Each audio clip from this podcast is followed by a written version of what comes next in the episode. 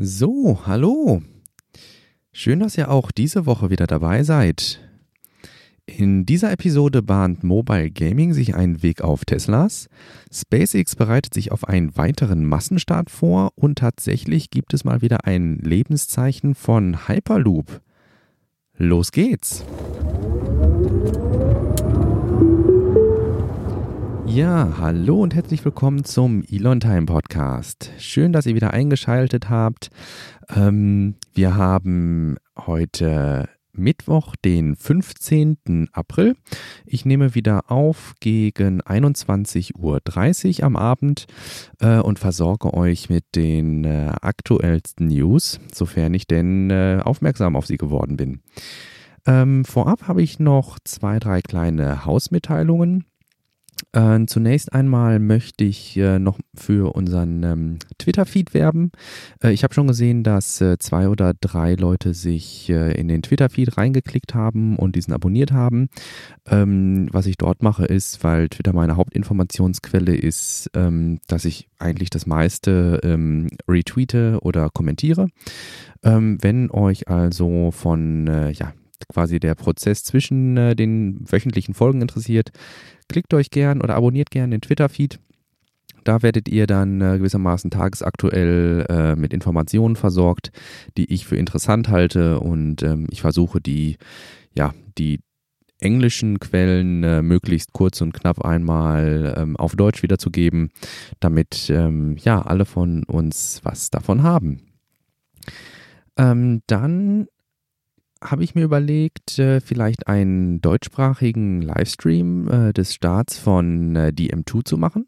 Und zwar ist ja für Ende Mai, Anfang Juni ähm, der Start von DM2 geplant. Das sind zwei Astronauten, die mit der Crew, mit der ja, weit, weitestgehend erprobten Crew Dragon den äh, letzten Demonstrationsflug zur ISS antreten sollen. Wenn das dann passiert ist, äh, geht die Crew Dragon in den Regelbetrieb. Das wird das ähm, ja, erste Mal seit äh, Beendigung des Space Shuttle Programms sein, dass Astronauten von den USA aus ins äh, All starten. Ähm, ich hatte überlegt, da vielleicht einen Livestream zu machen. Ähm, Vielleicht äh, liefert ihr mir über ein oder anderen Kanal, das äh, könnt ihr euch gerne aussuchen, entweder per Mail at post at, äh, an post.elontime.de oder ich habe auch den, ähm, die Twitter Direct Messages äh, für alle geöffnet, die mir direkt Nachrichten schicken müssen. Normalerweise ist es ja so, dass man ähm, nur Personen Nachrichten schicken kann, die ist es, die einem folgen. Genau, das habe ich äh, deaktiviert. Insofern, ähm, ihr könnt mir Direktnachrichten bei Twitter zukommen lassen oder wie gesagt per Mail oder über das Kontaktformular auf der Homepage auf elontime.de. Ähm, schaut doch mal äh, gerne, lasst mich doch mal wissen, ob ihr vielleicht an einem deutschsprachigen äh, Livestream interessiert werdet, ähm, interessiert werdet. Ich würde das Ganze auf YouTube machen oder nur als Audio, wobei YouTube mit Sicherheit interessanter werde. Aber das war mal so eine Überlegung. Ein größeres Thema, was so äh, über mir äh, schwebte, war so, dass, ähm, ja, das habe ich mal unter Copycat-Fragezeichen ähm, in die Show Notes geschmissen. Und zwar hatte ich mir Gedanken gemacht, ähm, ob dieser Podcast jetzt doch wirklich eine Daseinsberechtigung hat, weil was mache ich schon groß? Ich äh, nehme äh, englischsprachige Nachrichtenquellen, fasse die für euch zusammen auf Deutsch und präsentiere das hier. Und ähm, ich hatte von zwei, drei Seiten äh, mitbekommen, dass die meisten, die sich für Tesla oder für SpaceX interessieren, doch auch äh, Fremdsprachenkenntnisse in Englisch aufweisen. Ähm, ich habe da längere, länger drüber nachgedacht, bin aber zu dem Schluss gekommen, dass ich, glaube ich, noch wesentlich mehr Leute kenne, die sich für Technik, also die sich diffus für Technik und Elektromobilität interessieren, aber keine Fremdsprache oder schlechte Fremdsprachenkenntnisse haben. Ähm, und mir geht es vielleicht gar nicht so sehr um die Leute, die schon voll in Tesla drin sind. Also es geht mir vielleicht nicht um die Tesla-Fanboys und ähm, nicht um die SpaceX-Fanboys. Ähm, bin natürlich froh, wenn ich solche hier in, ähm, im Podcast äh, begrüßen darf, aber ähm, ich würde mich umso mehr freuen, äh, Leute für äh, SpaceX, Tesla und äh, weitere ähm, ja, dieser Technologieunternehmen begeistern zu können. Ähm, insofern, ich ähm, habe durchaus das Gefühl, dass dieser Podcast eine Daseinsberechtigung äh, hat, äh, was mich durchaus motiviert. Und ähm, ja, entsprechend äh, steigen wir jetzt voll ein und äh, legen wieder los mit äh, Tesla. Zu Tesla habe ich ähm, zuallererst ein Beatmungsgeräte-Update. Da haben wir die letzten zwei Wochen schon relativ ausführlich darüber berichtet. Ähm, auf YouTube gibt es nun ein sehr sehenswertes Engineering-Update ähm, des ja, Ingenieursteam äh, von Tesla. Und zwar zeigen die äh, in einem kurzen Video relativ äh, anschaulich, ähm, mit welchem Projekt sie dort betraut wurden und ähm, dokumentieren dort den Zwischenstand. Ähm, es äh, ist relativ interessant zu sehen, dass das Gerät, was da äh, geprototypt wird, äh, zum größten Teil aus Model 3 Komponenten besteht. Das reicht vom äh, Bordcomputer über ähm, als ähm, Steuerungseinheit, also als zentrale äh, Logikeinheit, bis hin zum ja, Bordcomputer, also bis zum Zentraldisplay, also das, was man normalerweise im äh, Model 3 ähm, als Haupteingabequelle hat, ähm, das wird dann auch äh, wieder oder wird dann verwendet als Haupteingabegerät. Ähm, der Upload des Videos war am 6.4., also das ist äh, das Erscheinungsdatum der letzten Folge, liegt also jetzt schon mehr als eine Woche zurück. Ähm, seitdem habe ich ehrlich gesagt nichts mehr von dem Projekt oder weiteren Beatmungsgerät ähm, Projekten oder Meilensteinen äh, bei Tesla gehört. Ähm, ich denke mal, es wird ein Update geben, sobald die ähm, Geräte aus der Prototype-Phase rauskommen und dann tatsächlich gebaut werden. Ähm, da werde ich euch dann natürlich nochmal ein Update zu geben. Aktuell sieht es allerdings danach aus, dass es noch eine Weile dauern wird, ähm, weil wahrscheinlich dann auch noch eine Zertifizierung ansteht. Ich lasse euch das aber wissen, ähm, ja, genau. So machen wir das, oder? Dann ähm, springe ich direkt weiter zum äh, nächsten Model 3 Thema. Ähm, und zwar ist das Model 3 als Bestseller aus dem letzten Jahr hervorgegangen. Allerdings äh, meiner Meinung nach, je nachdem, welche ähm, Maßstäbe man da ansetzt.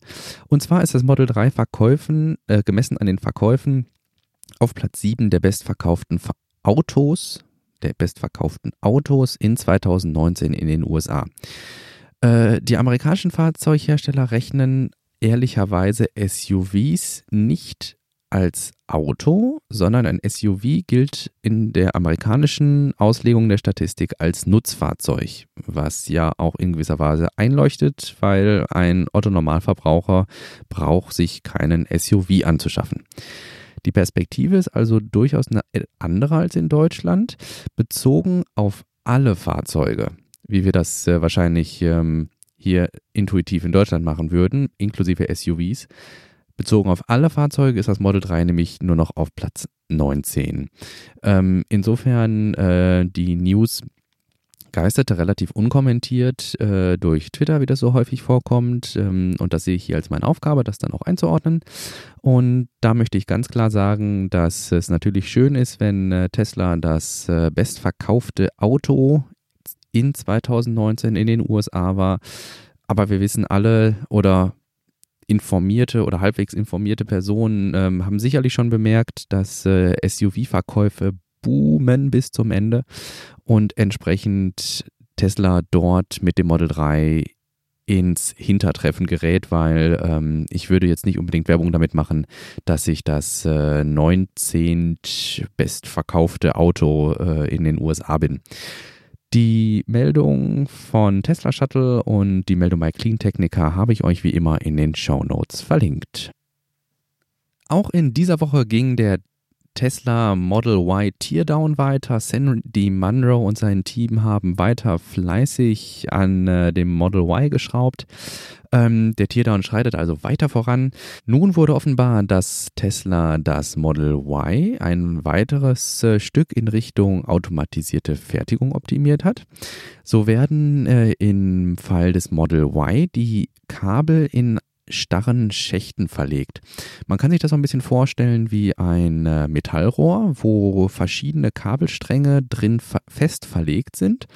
Und ähm, der Vorteil des Ganzen ist, dass man diese Metallrohre mit den da drin verlegten Kabeln nun äh, außerhalb äh, der Fertigungsstraße, der Hauptfertigungsstraße ähm, vormontieren kann.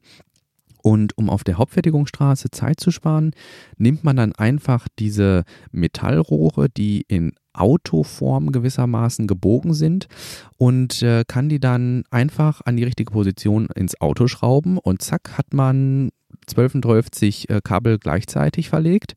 Ähm, der Traum äh, dahinter ist äh, eine Rigid äh, Wiring Methode, die es äh, ermöglicht, dass irgendwann die Maschine die Maschine baut. Das war ja, äh, oder das ist ja der große Traum von äh, Elon Musk mit den Tesla Gigafactories gewesen, dass ähm, am Ende Roboter ein Tesla zusammenschustern können. Und das geht äh, eben, also dieser, dieser weitere Schritt zu einer automatisierten Fertigung geht nur, wenn menschliche Handgriffe wegfallen und äh, diese Rigid Wiring Methode, wo man halt äh, Kabel vorkonfektioniert und in äh, Kabelschächte einlegt und dann eben nur noch diese Kabelschächte im Fahrzeug verlegen muss, ähm, ist ein weiterer Schritt in die richtige Richtung. Ähm, Außerdem hat sich geändert oder ist offenbar geworden, dass sich die Gestaltung des Kofferraumbereichs ähm, ein bisschen verändert hat zu den letzten Modellen. Ähm, offenbar ist hier eine besonders, ähm, ja, ein besonderes Sicherheitsbewusstsein äh, geflossen in die, in, in die Planung der dritten Sitzreihe. Die dritte Sitzreihe ist aktuell noch nicht in Fahrzeugen konfigurierbar und auch noch nicht bestellbar, aber es war von Anfang an klar, dass das Model Y ein äh, Siebensitzer werden soll. Und äh, die dritte Sitzreihe soll nun eben ähm, ja, von den Aufnahmepunkten her ähm, als, wurde von Sandy Munro als besonders äh, sicher eingestuft. Ähm, darüber hinaus äh, wurde festgestellt, dass so wie die Halterungen in der Fahrzeugkarosserie angebracht sie sind, es höchstwahrscheinlich ist, dass äh, wie beim Model S die Passagiere der dritten Sitzreihe aus dem Heckfenster herausschauen. Also nicht wie wir es normalerweise ähm, kennen, dass die Passagiere ebenfalls in Fahrtrichtung blicken, sondern hier würden die Passagiere aus dem Heckfenster herausblicken und Richtung Heck schauen.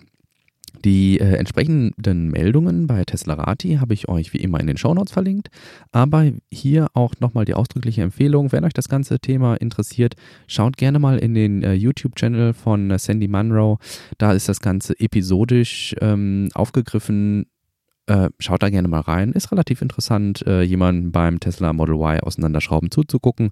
Er verliert dabei immer noch ein paar Worte, erklärt das Ganze. Also hier eine kleine Streaming-Empfehlung für den äh, Lockdown. Kommen wir zur nächsten Meldung. Mit etwas Verwunderung habe ich tatsächlich äh, in einem äh, Forum oder in einem relativ unbeachteten Tweet auch gefunden. Die Meldung ist aufgetaucht auf auf äh, supercharge.info, dass äh, wohl der erste V3 Supercharger Europas in Frankfurt entstehen soll. Äh, ge konkret geplant ist wohl ein äh, Supercharger mit 16 Plätzen und äh, 250 kW je Ladeplatz. Ähm, das ist äh, der, wohl der erste v Version 3 Supercharger in Europa. Ähm, ich bin wirklich gespannt, äh, in welchem Zeitfenster das Ganze realisiert werden soll. Der Antrag ist wohl gestellt und ähm, wenn Tesla das handhabt wie sonst die, den Aufbau von Superchargern, sollten wir relativ bald den ersten Supercharger Version 3 in äh, Frankfurt begrüßen können. Ähm, ich bin wirklich äh, hoch erfreut, äh, dass auch hierzulande die Supercharger-Infrastruktur immer weiter ausgebaut wird. Und ähm, das wird besonders Autofahrerinnen und Autofahrern, die häufig an Frankfurt oder durch Frankfurt pendeln, zugutekommen, hier die Ladezeiten deutlich verkürzen zu können. Also Daumen hoch, wir freuen uns auf den ersten Version 3 Supercharger in Europa. Kommen wir noch äh, zu einer kleineren äh, News äh, zum Tesla Sentry Mode Update. Ähm, wie sich in der letzten Woche äh, ankündigte, soll der Sentry Mode ja ein relativ umfangreiches Update bekommen. Darüber hatten wir berichtet. Ähm, nun stimmte Elon allerdings auch mit einem äh, Twitter-Nutzer überein, der meinte, es wäre doch eine gute Idee, eine Art stummen Sentry Mode ähm, zu, konfigurieren zu können. Und zwar so, dass äh, zwar die Kameras beginnen aufzunehmen, aber kein Alarm ausgelöst wird, die äh, Scheinwerfer nicht eingeschaltet werden und auch äh, das Display im Inneren des Fahrzeugs dunkel bleibt. Zuerst habe ich mich gefragt, äh, welchen Sinn das Ganze wohl haben kann und ähm, tatsächlich dient das wohl eher einem äh, Randfall. Ähm, das soll ähm, den Nutzern zufolge wohl insbesondere Abhilfe schaffen, wenn man seinen Tesla in einem Wohngebiet parkt, in einer schmalen Einfahrt zum Beispiel, und Familienmitglieder an diesem Fahrzeug vorbeigehen. Wenn Familienmitglieder an dem Fahrzeug vorbeigehen, könnte es dazu kommen, dass der Tesla vom Stand, also dass der Sentry Mode vom Standby-Modus in den Alarmmodus schaltet und äh, zum Beispiel die Lichter anmacht. Ähm, Gerade bei Nacht in einem Wohngebiet, wenn ständig die Scheinwerfer an und ausgehen, haben einige Nutzer äh, beklagt, ähm, ist das wohl mitunter negativ aufgefallen. Sie wollen aber nicht darauf verzichten, den Sentry Mode laufen zu haben, also äh, die Kameras einen Blick auf das Fahrzeug werfen zu lassen. Hier hat Elon jetzt übereingestimmt und gesagt, ja, cool, wäre wär tatsächlich eine, okay, ist vielleicht gar nicht äh, doof, so eine Funktion zu haben. Äh, wir dürfen natürlich gespannt sein, äh, ob es wirklich dazu kommt. Die entsprechende Meldung habe ich euch wie immer in den Shownotes verlinkt. Schaut gerne mal bei Tesla Rati, da ist das Ganze noch ein bisschen aufgeschlüsselt, wenn ihr genauso verwundert seid wie ich. In der letzten Woche haben wir berichtet, dass die Factory in Fremont, California und New York ebenfalls von der Pandemie betroffen sind und einen Produktionsstopp vornehmen soll, mussten. Ähm, der Stillstand der Produktion wird in Fremont anscheinend sinnvoll für ein Upgrade der Produktionslinien genutzt. Ähm, hier soll die Model Y-Produktionslinie ein Upgrade verpasst bekommen, das die Effizienz äh, steigert und somit ermöglicht, mehr Model Y in äh, der gleichen Zeit zu fertigen, damit äh, Tesla in den USA mal langsam mit dem, äh, ja, mit dem Bedarf hinterherkommt. Ähm, ich freue mich, dass die Zeit da sinnvoll genutzt wird und äh, wie in der letzten Woche berichtet, hoff, wird ja gehofft, dass man zum, ich glaube, 5. Mai laut eines internen Memos, ähm, ja, ich glaube schon. Äh, zum 5. Mai die Produktion wieder aufnehmen kann. Äh, wir dürfen natürlich äh, in Anbetracht der aktuellen Situation gespannt bleiben, ob das wirklich der Fall ist. Ähm, Freuen würde es mich natürlich gerade für die Arbeitnehmerinnen und Arbeitnehmer, deren äh, Gehalt da dran hängt. Ähm, aber wie auch bei uns ähm, könnte sich das Ganze auch noch hinziehen. Die USA sind ja nochmal wesentlich schwerer von der Pandemie betroffen als wir. Da dürfen wir also gespannt sein. Sollte sich in Fremont allerdings was rühren, werdet ihr es sofort hier im Podcast erfahren. Während der Betrieb in den äh, Fabriken, in den Produktionsstätten von Tesla in Amerika stillsteht, tut sich derzeit auch nicht besonders viel bei der Gigafactory in Berlin bzw. in Grünheide. Das äh, Tesla Model Y soll allerdings Aktuell wird ja auf äh, eine auf die auf die Genehmigung gewartet. Ähm, Laut Elons Zeitplan soll allerdings das Model Y schon im Jahr 2021 ausgeliefert werden. Ähm, da stellt sich natürlich nun die Frage, ob das Ganze realistisch ist oder ob es sich dabei um eine, ja, mal wieder um eine Zeitplanung nach Elon-Time handelt. Die Verfügbarkeit des Model Y orientiert sich nämlich maßgeblich an, also die Verfügbarkeit des Model Y in Europa muss man natürlich sagen, ähm, soll sich maßgeblich äh, an der Verfügbarkeit der Produktionskapazitäten in Grünheide rechnen, äh, richten. Das heißt, erst wenn äh, in der Giga Berlin äh, die Produktion aufgenommen wird, kann auch flächendeckend Model Y für Europa bereitgestellt werden. Äh, insofern wäre es natürlich wünschenswert, wenn das Ganze schnell losgeht. In der Zwischenzeit, während äh, gewartet wird, hat Tesla bei den Kollegen vom Third Road Tesla Podcast eingeräumt, dass äh, in der Giga Berlin ein neuartiger Paintshop zum Einsatz kommen soll. Die Lackiererei soll insofern überarbeitet worden sein, dass nun ähm, wesentlich mehrschichtigere, äh, dass nun mehrschichtige, ich meine, es waren Dreischichtlackierungen äh, ermöglicht werden. Dies soll für lab, äh, lebendigere Farben äh, sorgen, die sich beispielsweise an den äh, Kanten äh, in besonderer Weise brechen. Ähm, also dass, dass sich das Licht an den Kanten des Fahrzeugs in besonderer Weise bricht und äh, somit für ja ein äh, für schönere, lebendigere äh, Fahrzeugfarben sorgt. Ähm, ich denke, es ist grundsätzlich zu begrüßen, da die äh, Lackierqualität hier und da bei Tesla äh, besonders in den Anfängen stark ähm, unterdurchschnittlich war, soweit ich mich erinnern kann. Und äh, jedes ähm, Upgrade, das Tesla hier mit Blick auf Paint Shop vornimmt, ist willkommen. Ähm, insofern äh, freuen wir uns, ähm, dass in der Giga Berlin die Giga Berlin dieses, das Privileg hat, diesen neuen Paint Shop als allererste zu bekommen. Und ja, währenddessen lässt sich in den USA schon äh, eine Anhängerkupplung fürs Model Y konfigurieren. Äh, wie gesagt, die Option ist derzeit auf die USA limitiert, äh, zeigt aber ähm, meiner Meinung nach, dass hier stetig Optionen hinzukommen, wie gerade schon gesagt mit der dritten Sitzreihe beispielsweise. Die entsprechenden Meldungen bei Teslarati habe ich euch wie immer verlinkt. Schaut da gerne mal rein. Ja, diese Woche haben wir tatsächlich relativ viele Tesla-News. Äh, weiter möchte ich gerne machen mit äh, dem Tesla Powerpack, beziehungsweise mit dem, ich weiß gar nicht, was ist es Powerpack? Ich glaube, es ist Powerpack. Das äh, Powerpack in Australien, in Südaustralien. Und zwar hat Tesla vor einigen Jahren mittlerweile dort einen Riesenakku gewissermaßen aufgestellt, der das dortige Stromnetz stabilisieren sollte, da insbesondere in Südaustralien das Stromnetz häufig von Stromausfällen durch Unter- oder Überlast betroffen war. Hier soll, sollte mit dem Powerpack sollten Lastspitzen abgefangen werden und kurzzeitig Strom zur Verfügung gestellt werden, sodass die Energieversorgung nicht vollkommen versagt. Die, die, bevor das Powerpack da war, wurden diese Kapazitäten mit kurzzeitig an- und abschaltbaren Kraftwerken gedeckt, die enorm hohe Stromkosten bei den Endverbrauchern verursacht haben. Nun äh, ist eine, ja, ein Bericht herausgekommen. Ich meine, es war ein, es ist ein offizieller Regierungsbericht und zwar, dass bisher 150 Millionen australische Dollar bei den Verbrauchern eingespart werden konnten.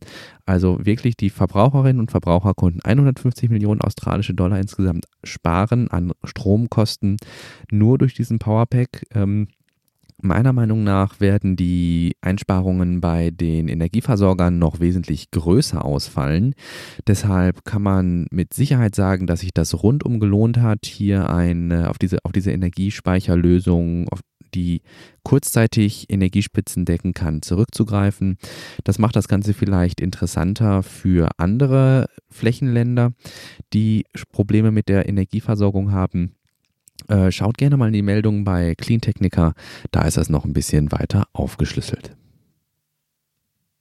Kommen wir zur meiner Meinung nach interessantesten Tesla-News in dieser Woche.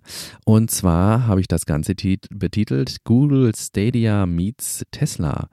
Und zwar, wenn, auch wenn die Möglichkeiten derzeit noch sehr eingeschränkt sind, so wie es ausschaut. Ähm, ich habe auf Twitter und YouTube einen, äh, eine Meldung gefunden, nach der es möglich ist, Google Stadias Mobile Gaming Plattform auf dem Tesla zum Laufen zu bringen. Einfach im Browser.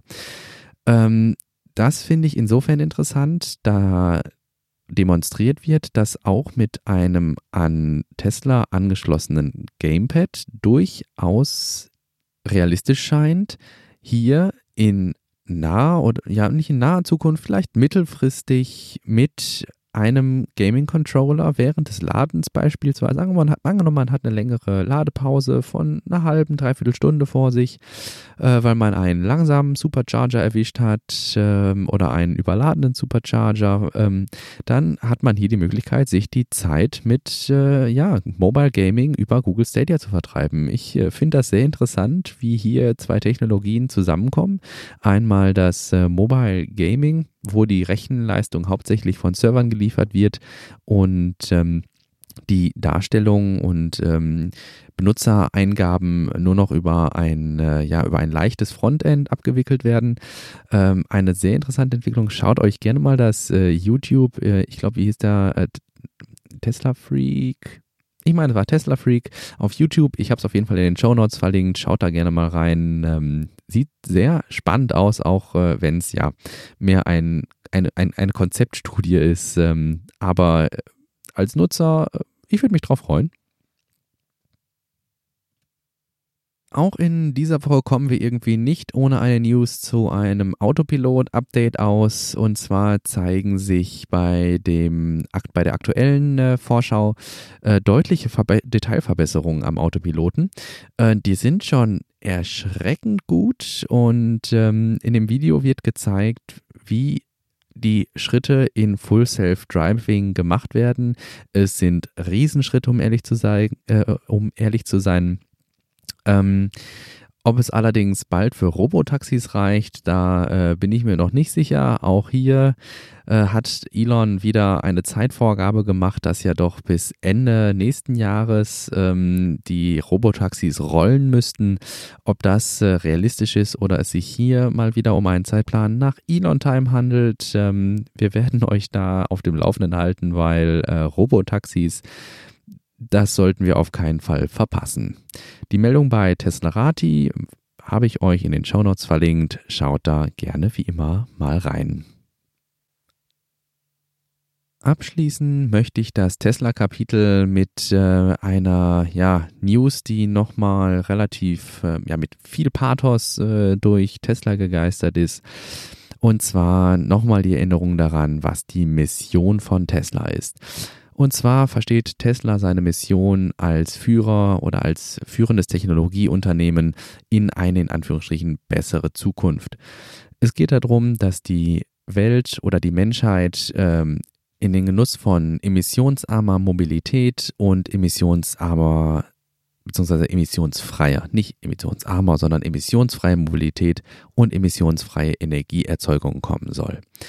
Hier ist also Tesla voran mit den äh, mit seinen äh, Fahrzeugen, aber auch mit den äh, äh Solar Glass beispielsweise oder den Powerwalls oder den Powerpacks, wie sie in Australien aufgestellt wurden, wie gerade berichtet, an vorderster Front. Aber man darf auch nicht vergessen, dass Tesla seine Patente beispielsweise offen anbietet. Insofern andere Technologieunternehmen, die es mal mit Elektrofahrzeugen probieren wollen, sich dieser Patente bedienen können und das Rad oder den Motor, den Akku oder die Kühltechnologie nicht neu erfinden müssen, sondern auf bestehende Lösungen von Tesla zurückgreifen können. Sie können schauen, ob sich diese bei Tesla bewähren und dann selbst diese Lösung implementieren. Den Ansatz finde ich wirklich am pathetischsten tatsächlich, also selbst etwas zu entwickeln und frei in die Welt hinauszugeben, damit wir den Wandel in eine nachhaltige Zukunft schaffen. Ja, damit möchte ich gern das Tesla-Kapitel schließen und rüberhüpfen zu SpaceX. Auch da haben wir in der letzten Woche einiges gesehen, das ich euch hier berichten möchte. So haben wir beispielsweise in der letzten Folge darüber gesprochen, dass SN3 es nicht überlebt hat. Äh, bei einem Drucktest ist es unter seiner eigenen Last kollabiert und äh, ja, ist als solches nicht mehr für einen Hop oder weitere Tests zu gebrauchen. NASASpaceflight.com hat nun einige gute Bilder und Videos von den beschädigten Prototypen äh, gesammelt. Äh, da ist gut erkennbar, dass der untere Teil des ähm, Raumschiffs, ach, des Raumschiffs, des Prototypen äh, gut intakt ist und ähm, für eine Wiederverwendung durchaus geeignet.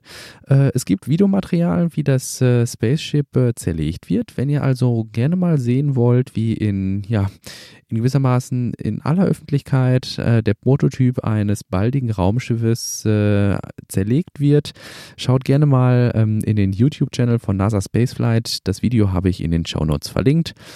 Sicherlich eine interessante Sache.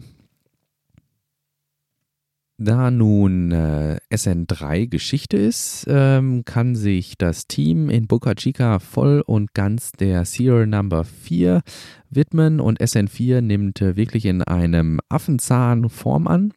Äh, Elon hat in der letzten Woche einige Bilder vom Baufortschritt des nächsten Prototypen gepostet.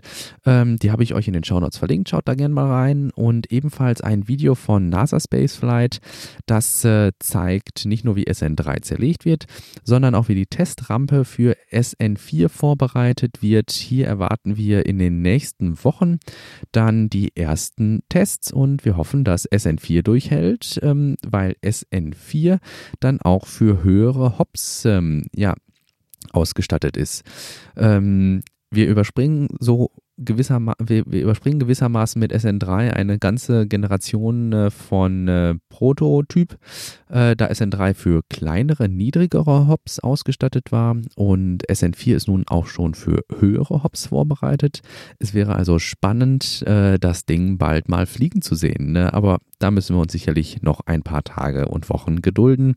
Es geht aber wie immer bei SpaceX in Boca Chica in einem Affenzahn ans Prototyping. Abseits von Boca Chica widmen sich einige Experten von SpaceX einer Kooperation oder der Kooperation mit Metronic. Äh, Tesla kooperiert ja ebenfalls mit Metronic bei der Entwicklung von Beatmungsgeräten und SpaceX hat nun äh, einen konkreten Anteil an dem Ganzen. Und zwar hat Tesla soll Tesla soll SpaceX meine Güte. Tesla hat seinen Anteil wie äh, oben schon genannt. Äh, schaut euch gerne das Video an mit der äh, Model 3 Hardware, die beigesteuert wird. Und SpaceX soll nun Expertise bei der Entwicklung und Herstellung von Ventilen beisteuern. Ähm, für Raketen werden schließlich auch äh, ja, äh, Ventile eines hohen Güte, einer hohen Güteklasse äh, benötigt. Und ähm, ich denke, wenn man dann medizinische Ventile mit einer entsprechenden Kadenz äh, herstellen kann, dann ist Basics da ein guter Ansprechpartner und hier wird mit Metronic kooperiert, um das sicherzustellen. Wir haben in der letzten Woche auch darüber berichtet, dass die Astronauten der Demo Mission 2, DM2, schon äh, im Simulatortraining sind. Nun haben sie ein Notfalltraining am KSC 39A äh, auf der Startrampe absolviert. Äh, und zwar gibt es da tatsächlich ein äh, sehr interessantes Video von dem, äh, von dem ganzen Spektakel, wie die Arbeiter in einen, ja, in eine Seilbahn springen, die von der vom obersten Punkt der Startrampe hinab zum Grund führt und von dort aus geht es mit dem Auto weiter. Also ein äh, interessantes Auto. Wenn ihr also mal sehen wollt, wie eine Startrampe Notfall evakuiert wird und das Ganze dann auch noch die 39A am KSC, die auch für DM2 genutzt werden wird, schaut gerne mal in die Show Notes und schaut, auf, schaut euch auf Twitter oder auf YouTube das Video an. Ähm, es ist wirklich sehr interessant, das Ganze ja, zu sehen, dass, das, dass wir mit großen Schritten auf den Starttermin zugehen. Der Starttermin ist weiterhin für Ende Mai, Anfang April geplant. Das ist Quatsch. Äh, Ende Mai, Anfang Juni. Da habe ich mich hier in den Shownotes vertippt. Das korrigiere ich für euch natürlich noch. Ähm, also trotz des Triebwerksfehlers, der beim letzten Starlink-Start passiert ist und des, den, des Verlustes des Mockups äh, mit den Fallschirmen, ähm, und den Einschränkungen, die einfach durch die Pandemie herrschen, möchte die NASA und möchte SpaceX weiterhin am geplanten Zeitfenster, Startzeitfenster für die M2 festhalten. Einen genauen Termin gibt es nun also nicht, aber Ende Mai, Anfang Juni ist geplant für den Start von DM2.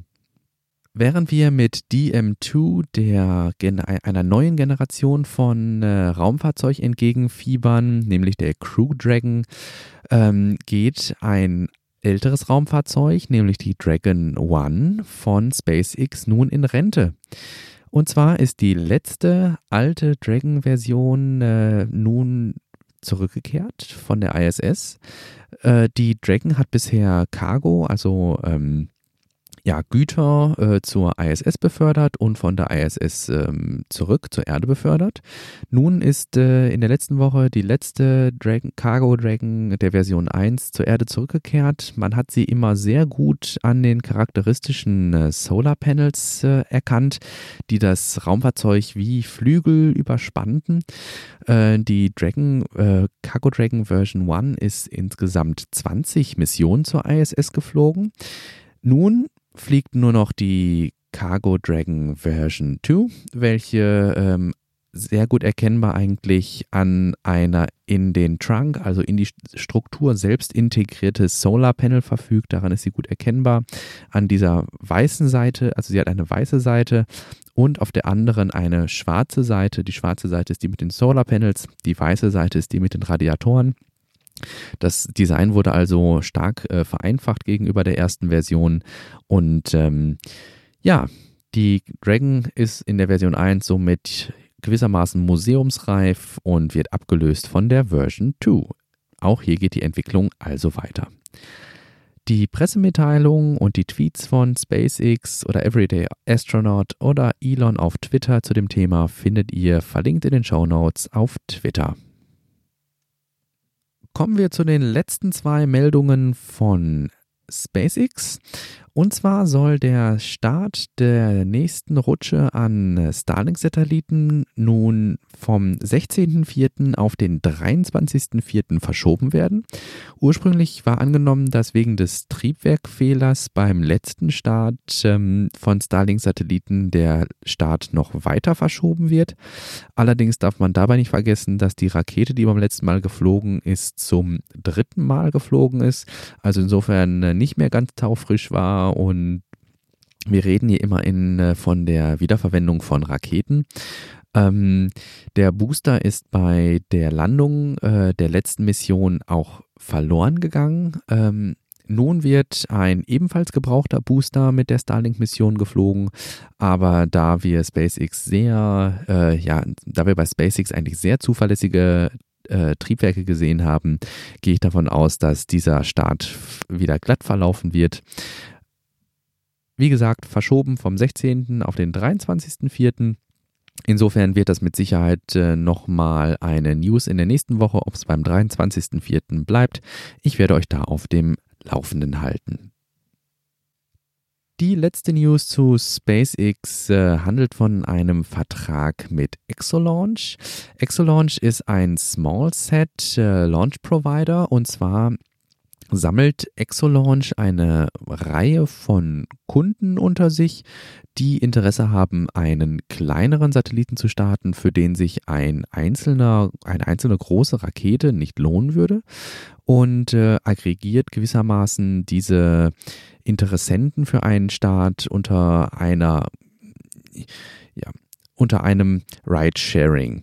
Das heißt, ähm, die verschiedenen Interessenten, die verschiedenen Kunden setzen darauf, dass Exolaunch ebenfalls weitere Interessenten und Kunden findet, die mit dann eben sich eine Rakete teilen, um so die Kosten gleichmäßig oder wahrscheinlich pro Kilo ähm, unter den Kunden aufzuteilen.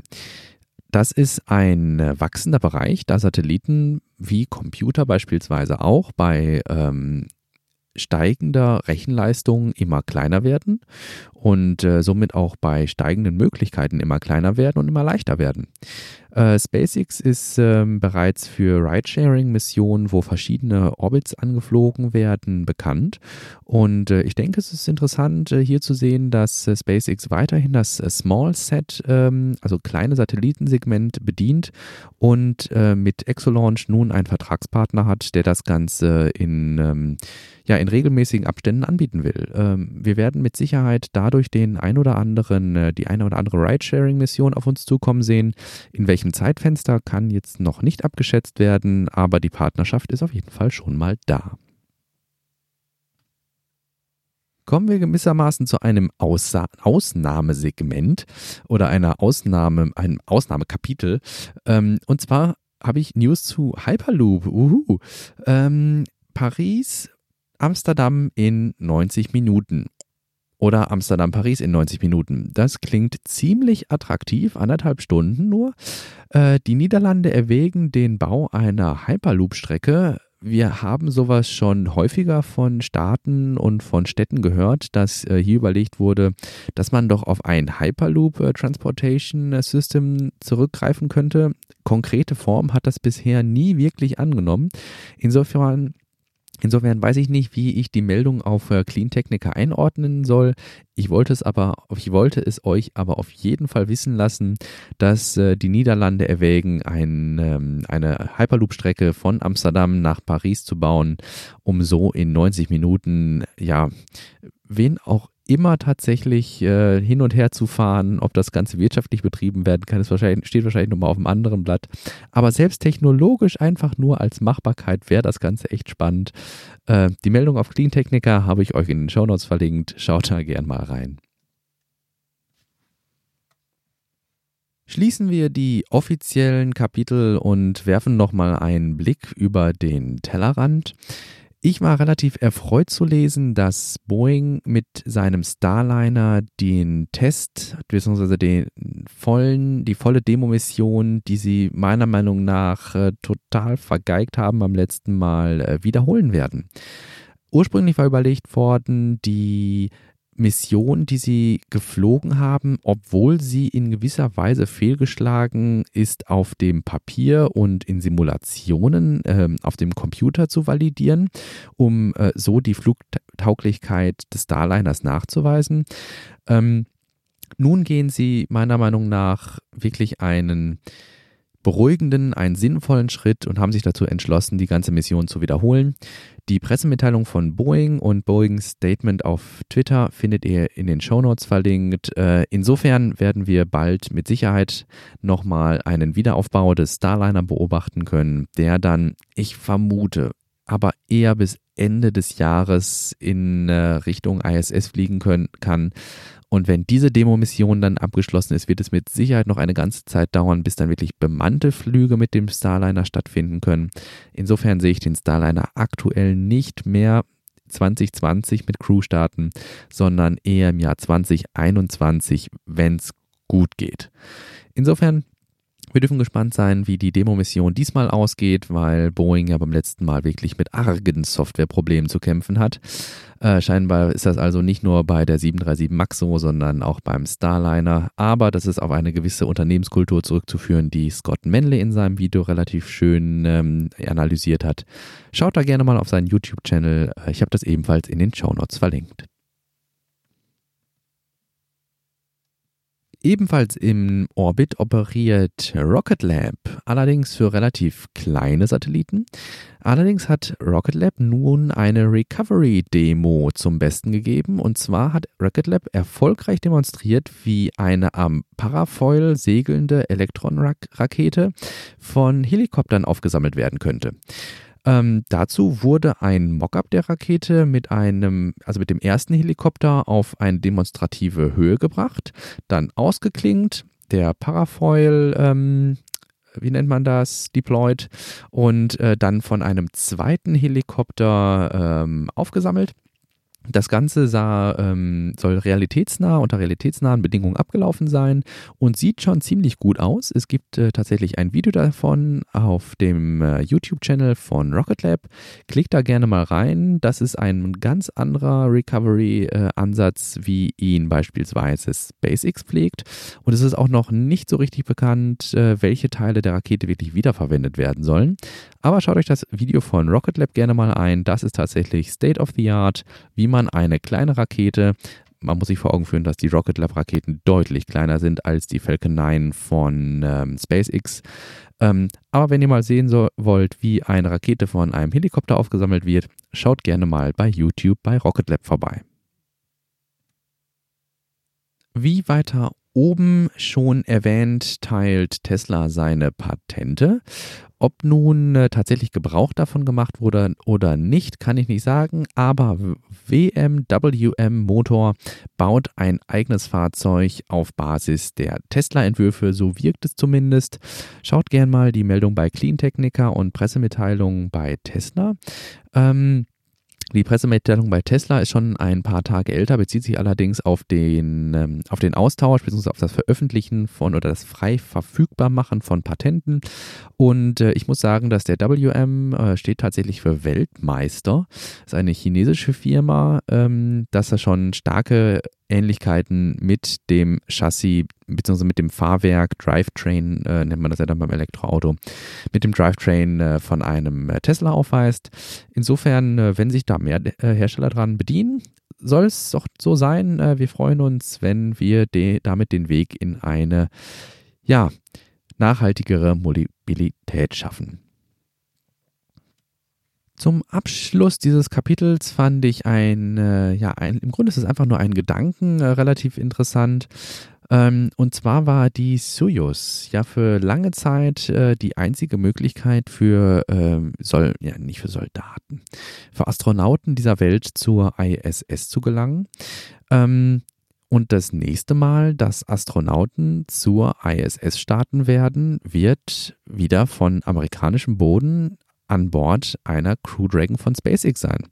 Ich finde die Perspektive sehr erfrischend und finde es sehr schön, sich mal darüber bewusst zu werden, dass nun ähm, der Ritt zur ISS weg vom Weltraumbahnhof ähm, in, äh, in, den, in Russland kommt, sondern mal wieder in die USA verlagert wird. Und wer weiß, vielleicht haben wir auch irgendwann mal einen europäischen Weltraumbahnhof.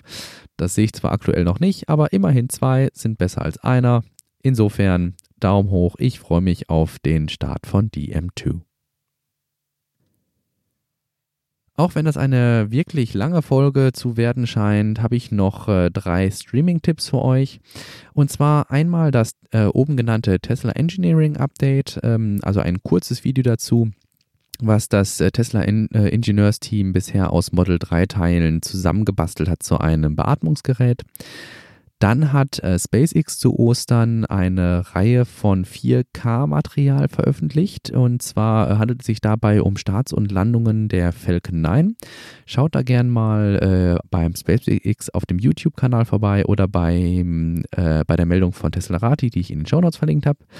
Und ansonsten möchte ich gerne hier nochmal verweisen auf das aktuelle Interview, das die Kollegen vom Third Row Tesla Podcast mit Elon Musk und Sandy Munro geführt haben. Hier gibt es mit Sicherheit einige spannende Einsichten, unter anderem das, was ich oben erwähnte mit dem neuen Paint Shop in der Giga Berlin. Das ist aus diesem Interview ähm, alle, die einigermaßen mit äh, den englischen Akzenten, amerikanisch-englischen oder und gemischten Akzenten, es handelt sich um eine bunte Combo in diesem Video. Ähm, schaut da gerne mal rein, mein Streaming-Tipp oder meine Streaming-Tipps für diese Woche. Ja, nach nunmehr einer Dreiviertelstunde haben wir es also geschafft. Huh, das war wirklich eine ganz schön lange Folge. Aber es gab auch viel zu berichten, meiner Meinung nach. Ich würde mich wirklich riesig freuen, wenn ihr dieses Podcast-Projekt als gehaltvollen Beitrag zur deutschsprachigen Technik, Tesla und Space Community seht. Wenn dem so ist, schickt mir doch gern Feedback an post.elontime.de, folgt dem Podcast auf Twitter oder lasst einfach ein paar Sternchen bei iTunes da. Mit, mit letzterem leistet ihr einen wirklich wichtigen Beitrag zur Sichtbarkeit des Podcasts, da iTunes die Bewertung eines Podcasts sehr stark gewichtet. Sollte euch etwas nicht gefallen haben, freue ich mich selbstverständlich auch über konstruktive Kritik über die genannten Kanäle. Insofern wünsche ich euch noch einen guten Start in die Woche. Wir haben jetzt dummerweise schon mitten in der Woche. Hm, was sage ich also? Ich wünsche euch weiterhin eine schöne Woche und ähm, bis zum nächsten Mal. Tschüss.